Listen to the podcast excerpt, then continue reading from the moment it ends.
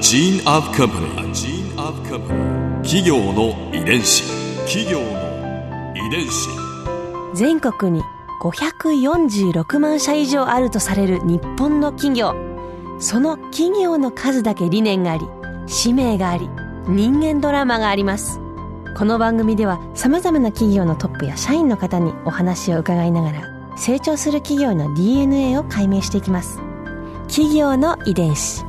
ナビゲーターは私はるかクリスティンと株式会社エイベック研究所代表の武田隆さんです。武田です。よろしくお願いします。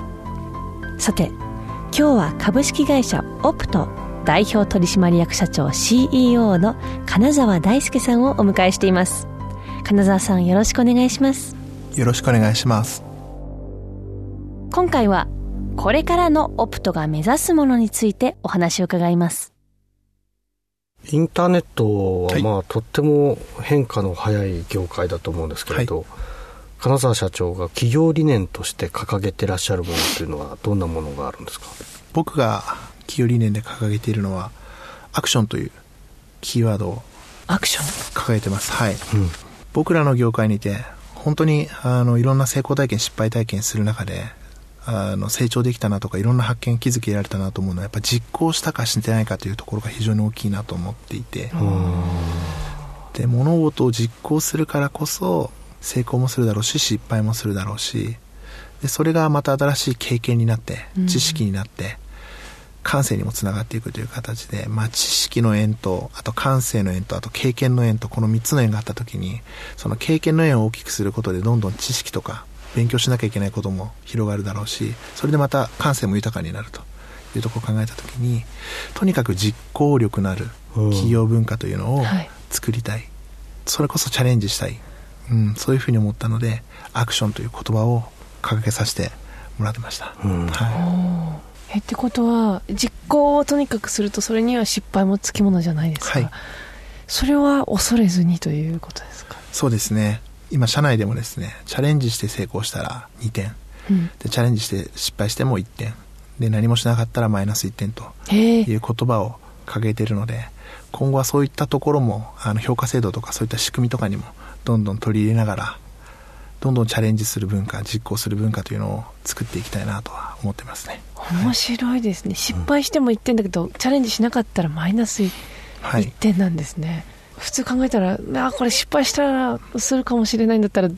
まあやんない方がいいかなとか思っちゃいがちですけど、あえてそこは挑戦。そうですね。でこれもまあ自分の過去のはい。失敗経験からその失敗した時にも、まあ、セカンドチャンスをもらえたというのが実はあのプラス1点というふうに僕は捉えていて、はい、で当時もまあチャレンジいろんなことをしてで最年少で部長もやらさせてもらってそこでまあ意思決定自分の甘さから判断力の甘さから、まあ、会社にすごい迷惑かけたんですけどもそこでまあ終わりだよというふうに言われることなくセカンドチャンスをもらえたということ自体が僕からするとプラス1点だと思ってるんですね。インターネットの世界デジタルの世界はあのすぐにやっぱり環境変わるので、はい。本当ものの1週間あの情報見なかっただけでも全然情報がアップデートされてて新新しいサービスが出てたりとか新しいロジックが出てたりとかあとは新しい手法が生まれてたりというのが世界でいろんなところで出てるんですよね。でそう考えた時にずっとあのデスクに座って考えていたらいつまでたってもですね、はい。打ち手につなぐことができませんのでとにかくやってみるアクションするというところの実行文化を理念としては大切にしたいなと思ってます、失敗しても失敗してもどんどんチャレンジできるというのは条件が必要な気もするんですけど、うんだって失敗しても大丈夫。じゃあ失敗していっかってなっちゃいっかまずいですよね、はい。きっとそうならないオプトさんの中に社風というかあるんですよね。そうですね。まあ、まず一つは、あの、結構あの、一人一人のキャリア、うんうんうん。ありたい姿というのは、ものすごい大切にする会社なので、うん。実はあの、2015年から16年の年末年始の、うんあの、休みの時にも社員に、あの、一つ宿題が出てて、はいあの、自分の夢は何かっていうのを考えてきてほしいと。で、その夢は別にあの、オプトに限らなくていいんですよね。はいその人生の中で実現した夢なのかもしれないですしビジネスの中で実現したい夢なのかもしれないですしその夢というのはまあフォーマットもいくつか用意してその中で発表してほしいということをホールディングの代表の八峰から、はい、あの全社会議でも共有あったんですけどでその夢に対してあのアウトプットするだけじゃなくてその部内で共有し合おうということをやってるんですね、ですので将来どうなりたいこうありたいというところは非常に会社としても大切にしてますしそれを実現させるためのサポートとか、うん、もしくは実現させるために今こういうことやってるんだよというところのつなぎ込みというんですかねそういったところは非常に意識しているのでチャレンジして失敗した後もそこの夢に向かってるかどうかというところがきちっと紐付けられるのかどうなのかというところはとても大切にしてるのかもしれないですね。一人一人の目標がかなり明確に見えているんですね。そうですね。もしくはまだ見えない社員もたくさんいるでしょうしでももがきながら探そうとしているというプロセス自体も一つ成長できるような過程かなと思いますしあとはそのアクションというキーワードの中にも成功体験失敗体験生まれれば、うん、よりそこのありたい姿とかなりたい姿が明確になってくると思うんですよね。なのでそこの部分は常にあの社員のみんなも考えて意識してると思いますね。はい。企業の遺伝子あの最後にですね、はい、皆さんに聞いているんですが、はい。まあ、かなりねこう変化のスピードの速い業界ですけれどもなのでね数年先どうなっているかっていうのも、はい、今ね現状わからないと思うんですけど、数ヶ月先でも難しいかもわからないですね。そうですね。思いっきり聞いちゃいますね。100年後オプトはどんな会社になってると思いますか？またなっていてほしいと思いますか？そうですね。会社ってあるんですかね？100年後。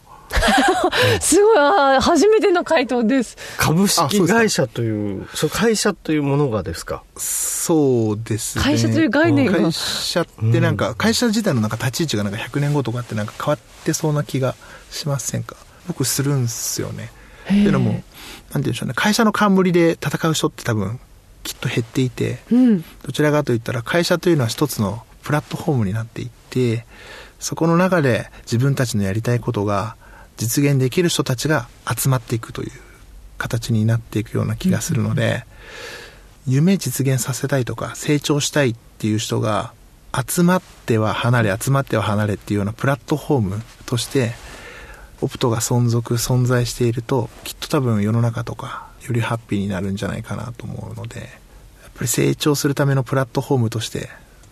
会社に依存しすぎず個人が活躍できる最高の環境を提供できるようなそういった会社になれるようにまだまだ僕らも足りてないのでそういったところまで全然実現までのロードマップも引けてないですし手法論ってまだこれからですけどそういった残らなきゃいけないというよりは、うん、自分たちがうまく使えるようなプラットフォームとして一緒に並走したいと思ってくれるような会社であってほしいなというふうに思いますね。いやちょっと楽しみですね、ここで春風ビューポイント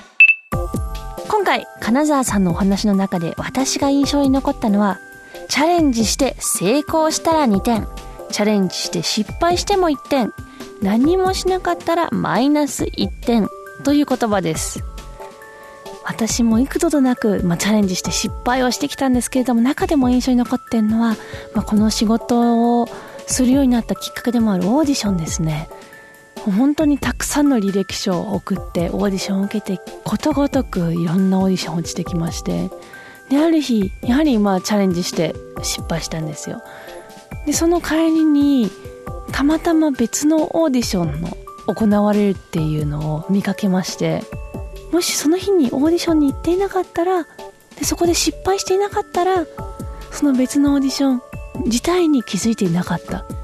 そう思うとチャレンジしてきて本当に良かったなと思います。これからも果敢にいろんなことに失敗しながらも挑んでいきたいと思います。企業の遺伝子。